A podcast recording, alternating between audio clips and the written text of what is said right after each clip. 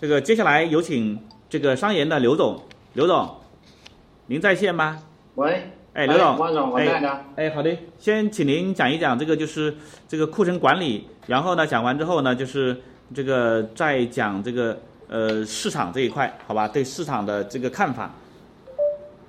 啊，好的，感谢刚联，感谢汪总给这么一个非常好的学习和交流的机会。然后现在的话，我们讲一下我们对市场的一些看法和东储这一块和库存管理。就我们认为现在是否适合做东储啊和建库存的话，首先要对价格进行一个分析，啊，对后面就是一个简单的预判。有简单预判之后，我们再来选择采用什么样的一个策略。另外就是建仓之后的话，我们再用什么策略来控制一个风险？首先就是我们用这边的一个研究的模型来简单评估一下当下的话是否适合建库存。然后我们的整个的钢材价格的驱动力分析的模型的话，其实分为四大驱动力：宏观驱动力、产业驱动力，还有一个成本驱动力和基差驱动力。然后宏观驱动这一块，我们重点关注的是国内的利率的变化，还有一个国际上的一个汇率的一个变化。如果说美元相对宽松的一个情况下呢，那商品价格是比较容易上涨。另外，国内价格，国内的资金比较宽松的话呢，也是一样的道理。那另外一点就是一个产业驱动，产业驱动的话，研究的也是供需，但最终的落脚点的话，也就是我们的库存周期的一个变化。我们把它分解的就是去库周期和一个累库周期。另外，我们也建了一些成材还有原料的一个库存周期的模型，得出的结论基本上都是一致的，就是去库周期的时候价格是非常容易上涨的，反过来讲，累库时价格容易下跌。另外就是一个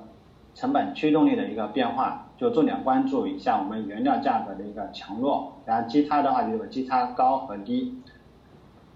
另外就第二点就是我们从库存周期的模型来怎么来应用来评估一下我们当当下的一个钢材价格的一个走势呢？就是我们可以把价格分解为利润再加上一个成本。然后对于库存周期而言的话，成材的库存周期的话，我们认为它更多决定的是一个利润的高低。而对于原料的一个库存周期的话呢，它决定了它自身的一个价格的高低。就反过来讲的话呢，对钢材的生产成本的话是影响非常大。因此我们可以看得出来，钢材价格它其实就等于成材的库存周期加上原料的库存周期这么一个组合的一个变化。但这种变化的话呢，它其实又可以分为四类，像原料处于去库周期的时候，再加上成材也处于一个去库周期的时候，那钢材价格就必须是必然是大涨的。就像我们十一、十二月份这么一种走势，就是一种大涨的行情。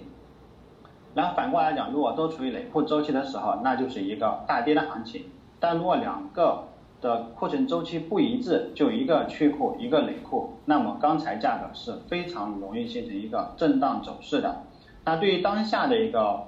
情况来看，我们可以评估为成材它其实属于一个累库周期的。但这个累库周期我们看了一下各品种的话，像螺纹可能还是属于一个累库初期，应该累库初期吧，这个力度还是比较弱的。然后像热卷的话，它是累库的话力度相大一点。然后钢坯、大一钢，我们认为它累库周期的话是比较明显，就属于一个中等的一个情况，所以价格总体而言是偏弱的。然后冷轧的话，还有线材也是属于一个弱累库的周期。就从这个库存周期来讲的话，成材的价格它是有一定的压力的。然后接下来看一下铁矿，铁矿的话，根据我们的一个模型评估来讲的话呢。它也是处于一个弱累库周期，就它有点小累库，但是它的力度是比较弱的，所以对价格的话是略微有一些负面的影响，但是不可能有一个趋势性的下跌的机会出现的。但焦炭的话呢，当下还是在处于一个去库周期，所以现货价格的话还是会比较强。当然期货价格那是另外一种逻辑在走，这里就不做探讨。所以总的评估下来是什么呢？成材累库周期加上铁矿弱累库周期，焦炭是缺库周期的，因此成本端我们认为下跌空间是有限的。而成材的角度来讲的话，因为它累库周期，但是现在的话钢厂的利润也是属于一个比较低的位置，甚至有些品种已经出现了亏损，因此这个情况下利润要再继续往下压缩，它的空间其实也是不大的。因此我们对于现在钢材价格的一个走势的判断就是还有一些小跌的空间。但是呢，不一定会有非常大跌的一个机会。当然，我们后面也要关注一下一些影响因素是否会发生改变。如果说铁矿它进入过很强的累货周期，然后焦炭也进入过累货周期的话，那这个价格的走势可能就会由小跌变成一个大跌。但目前我们认为是看不到的。另外就是我们认为整个春节之前也可能这个格局还是会维持。但对于当下而言的话，我们认为冬储的话可能还并非是一个最佳的时机吧，可能还需要再等等。然后对于后面一个基本面逻辑的这个推演的话呢，我后面还会再稍微讲一下。然后就是我再讲一下，就是说库存风险的一个应对的措施。就是我刚才说了，我现在冬储并并非是最佳时机，但如果说我们因为钢厂的一些冬储的政策的影响，而要不得不建库存的情况下，那么我们如何来应对这个一个库存的一个风险？然后这里面是做了一些解读，这个分解吧。第一种就是说，如果我们采用一个锁价模式冬储的话，我们总体的策略是什么？是建议。在春节前后呢，进行一个盘面的套保，因为按照我们以往的经验来看的话，包括一些数据的复盘来看的话，在春节前后就二月份的时候，是比有一个比较好的一个套保机会的，因为这个阶段的话呢，基差是比较小，价格的话也是比较的合适，所以这个基差小的时候呢，是比较容易去做一些套保，是安全性是比较高的。然后这里面又分为就是说，我们如果现在有库存还是没库存的情况。如果现在有库存的情况下，当下的话调整呢，就啊尤其是现货这一边的调整，有可能呢还没有结束，所以这里面的话，可以呢从盘面的角度呢，以及交易的信号来适当的做一些套保的一个操作，但这里面我们还是建议就是一个波段操作为主，因为暂时看不到一个非常大的趋势性的下跌空间，因此呢就不建议去就是说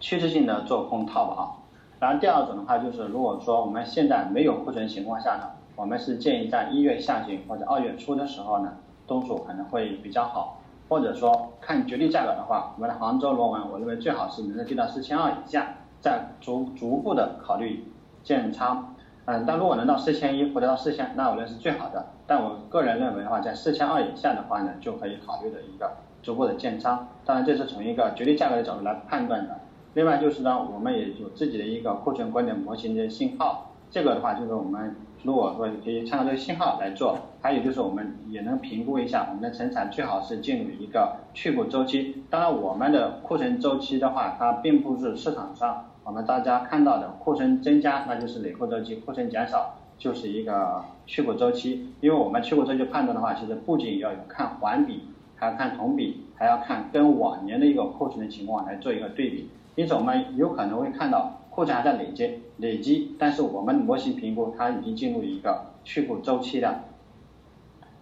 然后第二种模式呢，就是一个长协和结算的一种模式。这种模式的话，其实它是一种被动的东储的模式。对于贸易商而言，它占用的资金的话是比较多的。但如果钢厂政策比较好的话呢，这种模式的话呢，风险也是比较可控，因为后结算嘛。然后当然说它最大的风险在哪里呢？就是这个保价期如果结束之后的话，一个价格下跌的风险。这个时候的又和我们的锁价的模式就差不多了。但这里面的话，我们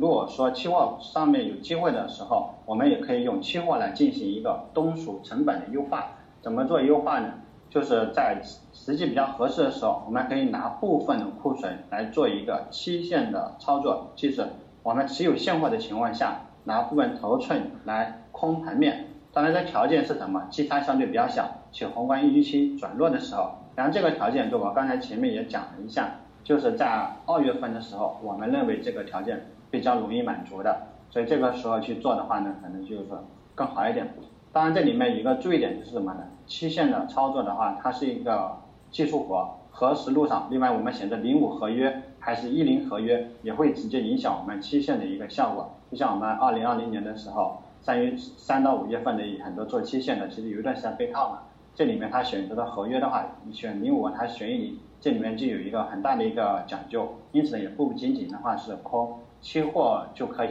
就可以了。然后现在市场上现在包括唐山钢坯也有很多，其实也是期限的之前在做嘛。其实这个机会我们之前我也看到了，包括北京这一块的。做刚做期限的一个期货，我们也看到了，但是我们是并不建议去做，就包括我们刚才张总也讲了，这个策略的话，呃，你现在做了的话呢，你可能是不容易亏损的，但是呢，要盈利的概率的话，就是相对而言是比较小，因为为什么呢？就是你现货持有的时间太长了，这样的话你的资金成本占用就会比较高，而且在我们的一个驱动力来看的话，其实在二月之前，现货都比较难出现一个明显的一个。就加上那个往上现货很强的时候，走势基本上是没有的，而且你期货这边的话，反而是容易收基差的。就在这个阶段呢，就二月之前的话，这个策略都不太容易获利。要真的要获利的话，可能要进入二月之后，进入三月份的时候，这个策略的话才有可能获利的机会会比较大一点。因此，我个人建议的话，就是我们要做期限的话，时间点的选择最好是在我们二月份的时候，或者春节后的一段时间。这个时候去做的话，可能做进去没多久，可能就有一些获利的机会出来了。但如果在像十二月份就进进去的话呢，那你持有的时间是比较长的，剩下的每个月的一个资金成本不一定就是会比我们二月份时候再建仓更有价值。然后第三点就是说我个人主推的一种期限的一个操作模式怎样的，就是说我们可以利用一个期货的盘面来进行一些东储。第一步的时候叫什么？就是说我们这样去发现，如果盘面里面有一个大基差的情况，另外就是技术层面能不能看得见你信号的时候，我们可以呢逐笔的买入近月合约，这也就是买零五螺纹或者买零五的热卷就可以了。然后先买入进来之后，然后到春节前后，就我刚才说的二月份前后的话，基差是容易收的，就期货的价格，像前面的话是会相对偏低，比现货偏低，然后到二月份前后的话。因为资金会去买零五的合约进行一个盘面东储的话呢，会把这个基差往上去收缩的，因此呢，期货可能表现会更强一点。但就是说到春节前后，我们基差缩小了之后，我们完全可以什么，把我们的期货多单平掉，然后同时呢买入我们的现货进行持有，这是我们第二步。第三步的时候呢，因为啊，毕竟春节之后可能还有一段时间不确定啊，疫情啊等等各方面的影响因素，有很多不确定因素在里面。所以如果我们对未来还是有些担心的时候，我们又可以把我们现在手上持有的现货又转为期限的策略，就可以至少可以拿部分的头寸出来转为期限的策略，就是去买远期的现货，注意是远买远期的期货说错了，卖远期的一个。期货在接单较小的时候卖远期期货，这个时间点呢，我们也是认为就在二月份左右，这个时间呢可能就比较好。就第三步什么？我们在持有现货的情况下去卖远月的一个期货，然后到了第四步的时候，应该来讲在三月初的时候这个情况，三月初的时候这个可能比较明显一点，就是现货需求逐步的恢复，然后也慢慢的进入一个去库周期，这个时候我们可以完全把我们的期货空单给平掉。再裸露我们的一个现货的头寸，然后，然后行情起来了，我们就可以把这个头寸一直持有到行情的一个结束。所以总共这四步下来的话呢，我们其实很多时候我们裸露长长跑的机会是比较少的，大部分时候就是说很多不确定阶段，我们是由单边的策略转向转化为一个期限的一个策略的，就是相对而言风险是可控的。当然也要特别说明的是，以下我们每一步的操作，这个时机的选择还是比较的重要的，也要考虑的因素的话呢也是比较多，因此呢就是实际操作的还是建议就是谨慎参与吧，当然也可以跟我们这边可以再沟通交流也是可以的。然后这是东储这一块的风险管理，然后接下来就是我们讲一下市场的一个判断吧。然后刚我们大的一个主要的结论就是刚刚我们。刚才张总的一个大的判断其实也差不多，然后主要对于明年上半年的一个市场的话，我们总体来讲的话是相对而言是比较的看多的，因为对于成材的话，我们也做了一个下游的需求的测算模型啊，其实二零二零年的话，房地产需求用钢的话增量还是不错的，将近三千多万吨，燃机械行业用钢也增了两千多万吨，然后汽车家电我们看似增量很明显，但其实你全年算下来的话，增量还是其实是。非常有限的，因为它整个上半年就用量它其实在下降的，然后后面对吧？下半年它一定增量是上来的。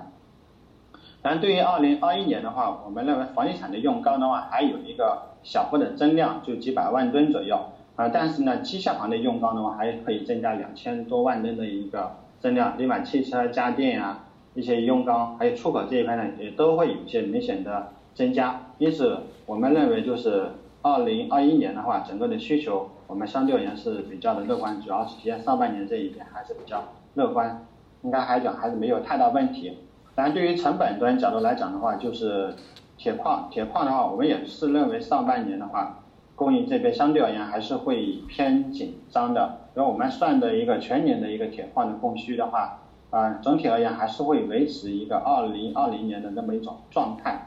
可能还略微有所偏紧，这个概率还是有的。然后焦炭的话，它的整个的供需关系的话也是会相对偏紧，但是比二零二零年的话，它是会有所的放松，就是总结的看到呢，可能明年的话。铁矿的价格表现还是会比较的强，这样对成材而言的话，成本支撑这个因素的话还是会比较的大的。嗯，然后对于当下阶段性角度行情来看的话，就是现在的像螺纹热卷的话，肯定是进入一个季节性的淡季。然后对于春节之后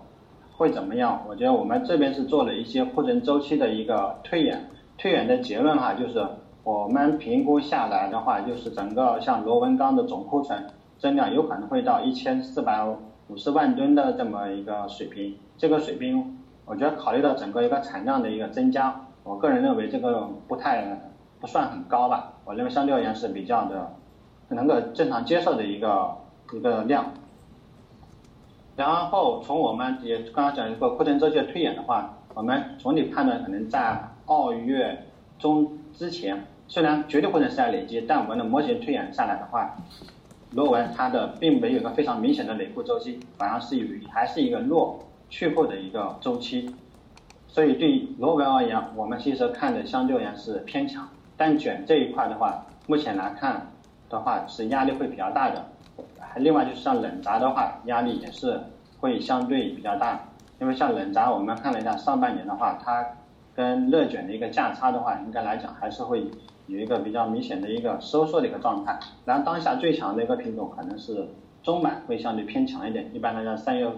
份之前中板相对而言是会比较的强的。然后我们再看一下原料这一块，就和吨钢利润，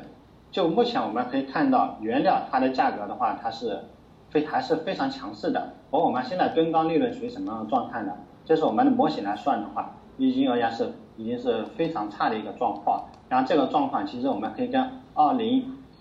就二零零九年十二月和二零一零年四月份这个阶段，以及二零一二年十二月跟二零一三年二月份，还有二零一六年十一月到二零一七年三月份这几个阶段的话是非常的相似的。然后我也对比了一下这几年的一个原就这几年的一个原料价格的一个走势的变化。其实二零零九和二零一二年这个跨年这个阶段的话。这两年的话，都是我们的铁矿价格非常强势，而焦炭的价格的话属于跟随上涨。然后二零一六年的话是焦炭价格非常强势，铁矿价格它也是比较强，也是在跟随上涨。但是二零二零年的情况的话是焦炭和铁矿的价格都是非常的强劲。然后对比下来看的话，像这种强势行情的话，它要什么时候才会发生一个改变？就现货价来改变，一般来讲要到三月份之后，可能要到四月份，嗯，之后的话，它的原料价格才有可能会由前面的偏强格局转为一个偏弱的一个格局。因此，我们也可以认为，像今年的一个情况，有可能也是要到三四月份之后，我们的原料价格才有可能会出现一个阶段性的偏弱的一个走势。因此，我们可以认为，在春节前后，我们的原料价格总体来讲还是会维持一个偏强的。格局还是会有些很强的支撑的，然后我们在基原料价格跌不下来的情况下，做了一个成材的安全边际的一个评估，评估的一个结果的话，就是像螺纹钢，我们认为期货价格在四零五零到四千一左右的话，这个有一个很强的一个支撑，就在我们幺月份是有一个很强的支撑的，这个价格如果能到，我觉得大胆可以大胆去买我们的盘面的一个合约零五。然后对于零五的一个顶部的价格推演，当然也是要做一些比较极端的乐观的预估，有可能会到四千九到五千，当然这也是一些比较极端的乐观的情况来预估的。但，对于也就是说，我们像明年的一个波动区间，我觉得大致可以看在四千到四千九左右的一个波动的区间。然后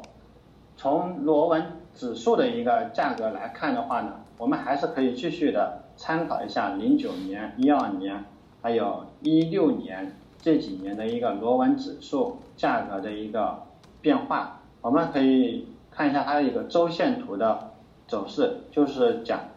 基本上在春节前后的话，这几年春节前后的话，价格都是出现了一波回调，然后回调完了之后的话呢，又马上出现了一个新高的一个走势。然后对于今年，我们刚才也对比了一下，从原料的一个相似度来看，然后灯光类的相似度来看的话，我认为今年可能重复零九年、一二年或一六年这几年走势的概率会比较大。当然，大家可以看到，可能看到就是说，最后一波涨完之后，后面就是也是不是就有一波明显的回调？因为像这几年的话，基本上都是有一波明显的回调。我个人认为这个概率的话，也还是有的。但我觉得不管怎么样。嗯，在春节前后，如果说能给出一个比较好的买入机会的话，我觉得还是可以去参与的。毕竟我觉得年后这一波上涨行情，个人来讲的话，确定性相对而言是比较高的。就是因为为什么？就是说成本支撑还在，然后需求的话还是有可预期的因素在里面。嗯，这以上就是我的一些看法。好的，谢谢刘总精彩的分享啊！这个关于东储。这一块的话呢，就是库存管理呢，他也提出了这个就是呃他的一些啊这个看法，这个通过他们的这个模型啊来观察的话，他认为呢就是这个呃东储呢就是这个目前来看的话啊不一定是最好的时机，可以再再等一等啊，因为呃这个这这个钢价呢可能还有这个就是呃进一步的小跌的这种概率啊，另外呢他也从这个就是。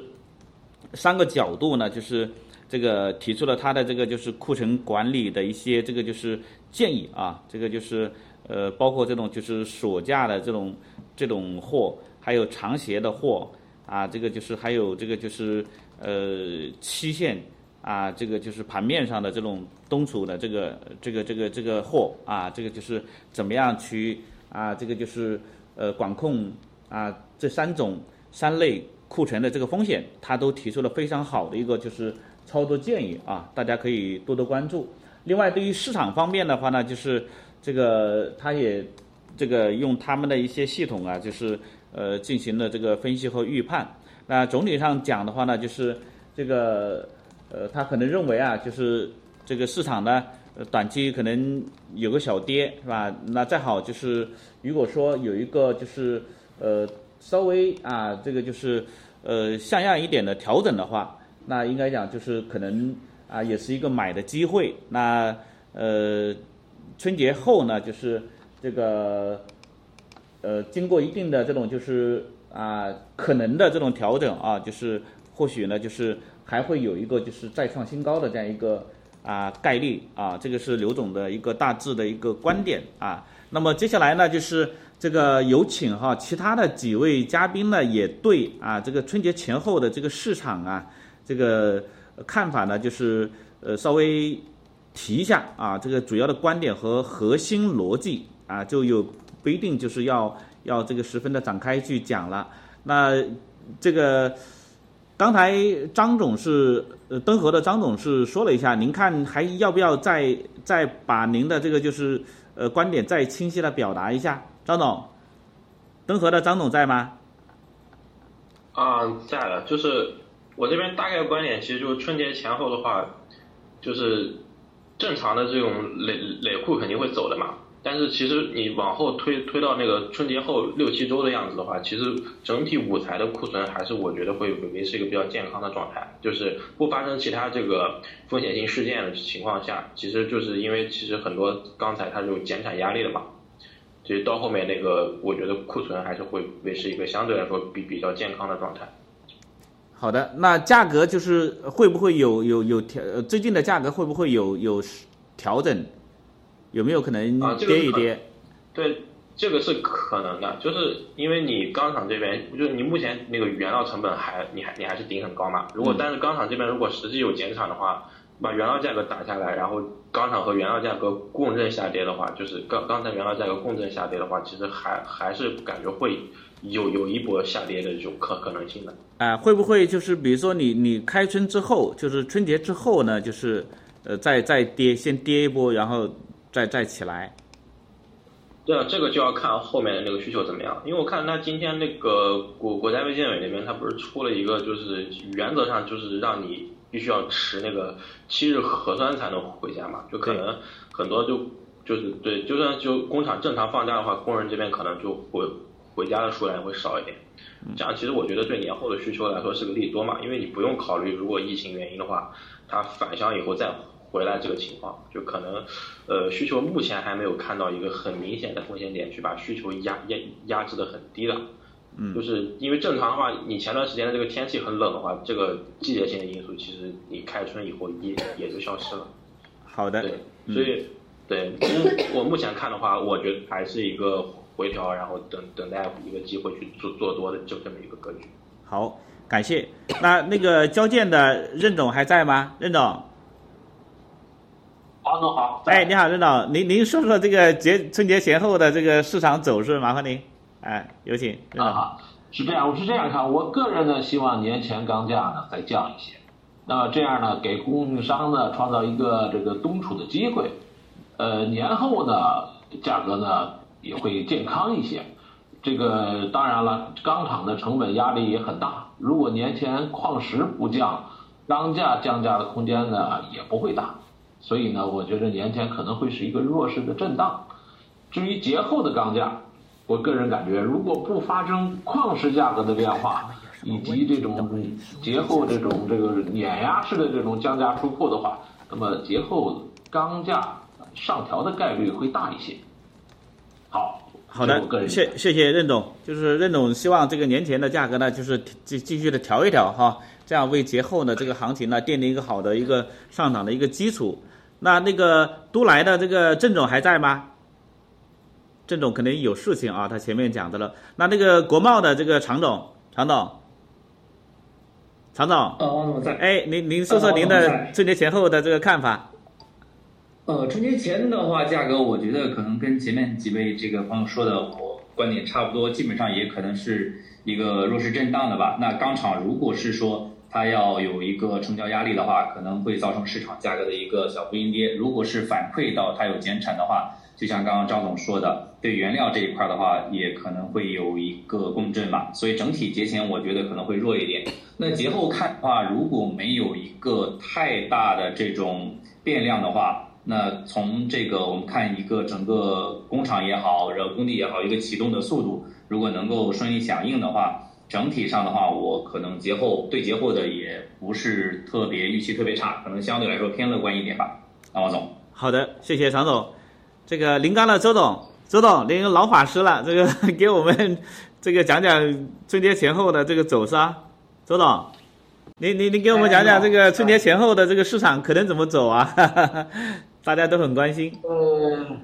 基本是啥呢？这段时间吧，就是北方这块因为没啥成交，所以说价格比较稳定。南方应该把它再跌一点儿。呃，因为这个北方就是因为出来冬储政策，市场也没啥流通，没流通，价格就不容易动了。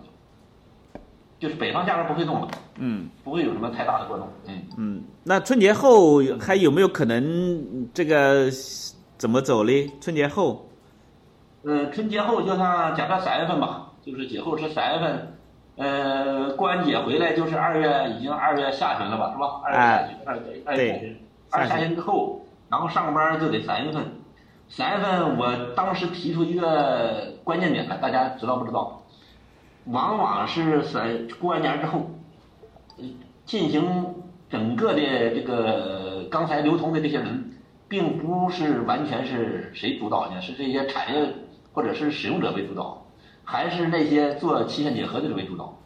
那么和去年有一个变化，就是去年是年前儿，去年是年后做建仓多，今年年前做做做做仓多，建仓多，所以这一点大家一定要注意。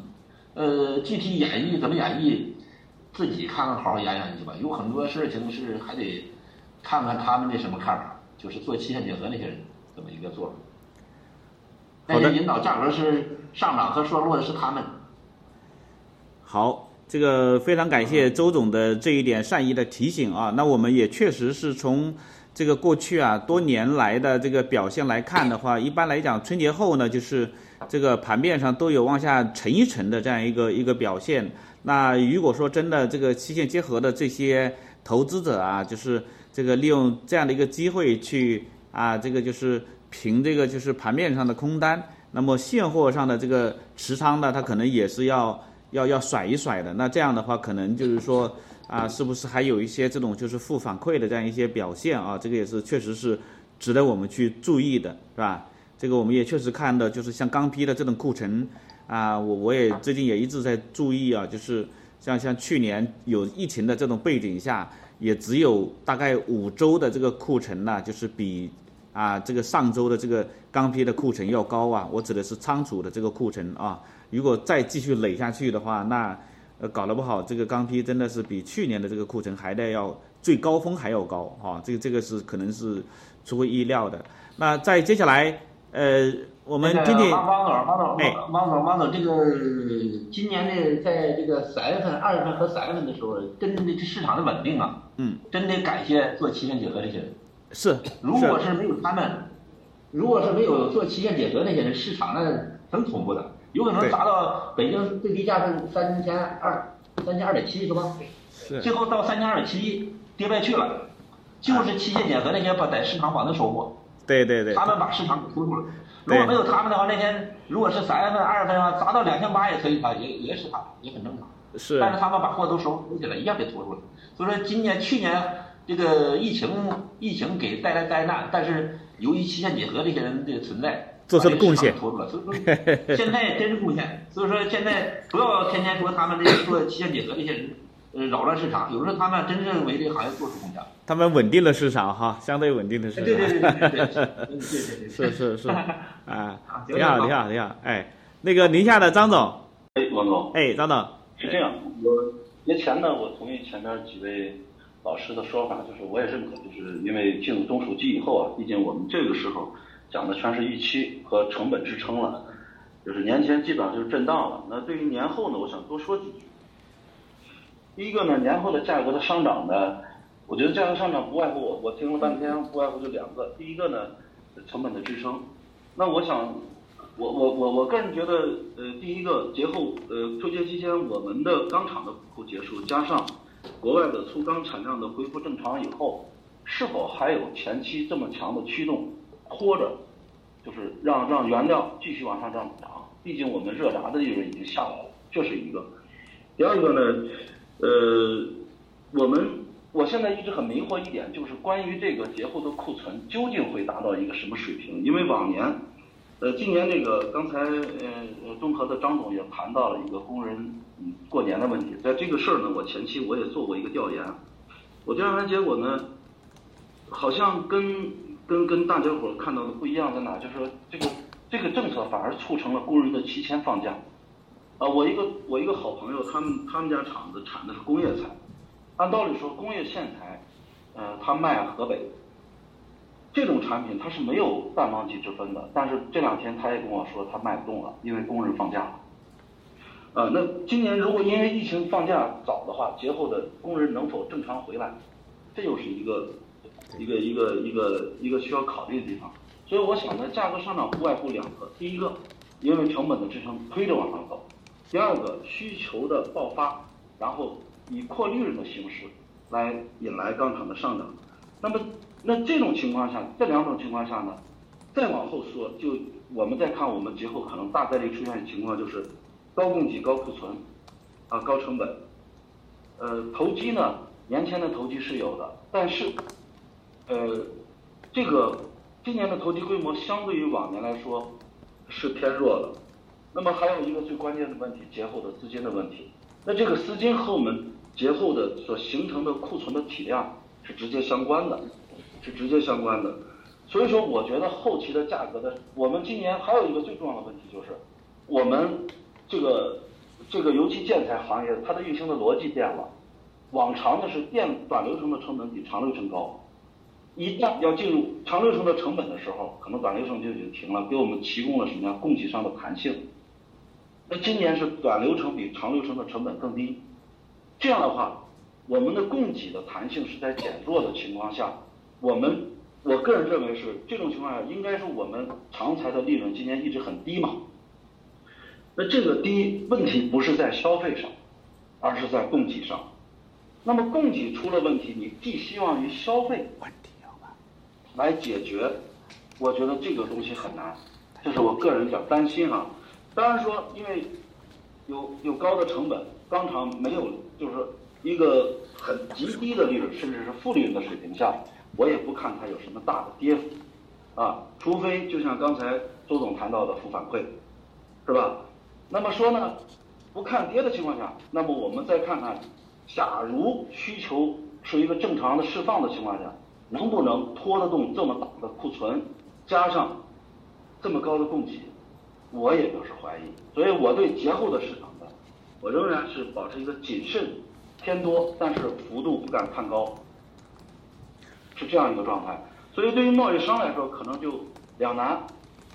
你这个涨价的幅度和你付出的资金的成本是否是匹配？还有一个，你是选择跟钢厂做保值后结算？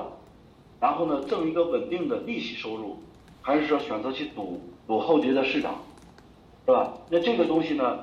也很难说哪个是一个更优的选择。但我觉得呢，这个东西可能更多的考量的是，你做的呃，就像刚才这个任总谈的一样，你做的品种啊，你的你做的这个品种的流通性啊，你做的这个体量，可能更多是考量的这个啊，王总，哎。好的，非常感谢呃张总呢，就是呃精彩的这个分享啊，就是他也提了呃一些不同的这个观点，那我觉得确实是这些观点还是要引起重视啊。其实我也在思考这些问题，是吧？这个就是今年啊这个春节前后呢这个放假的事情啊，这个长假，那确实是有些地方呢，它也因应这个不提倡回家过春节的这个，有些工厂确实是提前放假了啊。那呃，这个那后面呢，就是这个你你春节，而且就是有一些你即使是不放假了，但是呢，就是有一些区域呢，也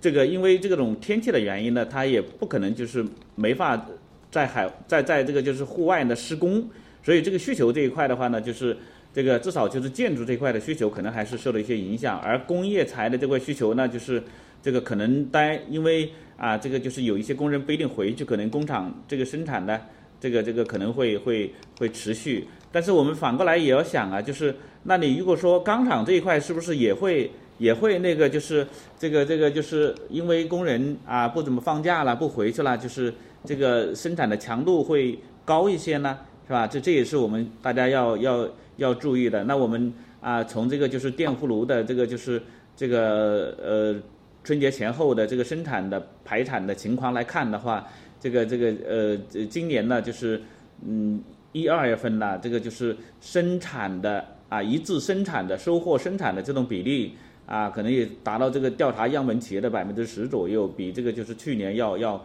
呃高出百分之五要高出一倍是吧？那还有呢，就是节后呢，就是这个这个工人回来是不是也是一个问题呢？是吧？还有这个就是这个特别是这个疫情到底。啊，会怎么样？是不是啊？这个呃节后呢，就是啊，这个会会影响到这个工人的回来啊。那这一块也是啊，嗯，至少你回去要拿七天的这个核酸检测，那回来可能也要，肯定也要拿七天的这种核酸检测吧，我估计啊。所以呢，就是这里面估计可能还有还有一些这种就是不确定性的这种影响在里面。啊，这个东西我们可能到时候呢，还是要紧紧的盯着钢联的一些调查的这个一手的数据啊，来判断啊这些影响到底啊是什么样的啊。那么这个因为时间的关系呢，就是我先呢就是大致的啊总结一下这个就是今天。啊，这个七位嘉宾的精彩的这个发言，但是我是非常简简单的去那个啊，就是稍稍微这个讲几点啊。那么从东储的这个角度来看的话呢，就是这个今年的东储呢，就是呃，有几个几个特点哈，根据大家讲的，一个是政策发布的还是比较晚的，那钢厂的这这政策呢，就是相对偏强势一点啊，今年。那另外呢，就是我们也注意到，就是这个钢厂的政策中呢，就是这个这个东储的这个交款的时间周期呢，就是拉长了，发货的时间呢，就是这个限制呢也放松了一点啊。第三呢是融资的这个成本呢就是降低了，钢厂的贴息反而减少了。再有呢就是部分呢这个限制是取消了，结算呢选择这种多元化的这种，呃东储价格是抬升，成本呢是是增加了哈。这个东储的这个价格抬升，啊，这个成本是增加了。还有呢，就是钢厂的这个东储的这个占比呀，有些区域呢它在提升，啊，这个经销商呢就是啊，这个今年东储的这种意向呢，就是还是有所这个就是下降的啊。整体上看的话，那东储呢就是向这个贸易商的大户集中啊，这个小户呢可能即使东储的话也是少量的跟随啊。另外，终端的这个东储呢，吉利性不高啊，这是我们看到的这个这个东储。那另外呢，就是库存管理方面呢，就是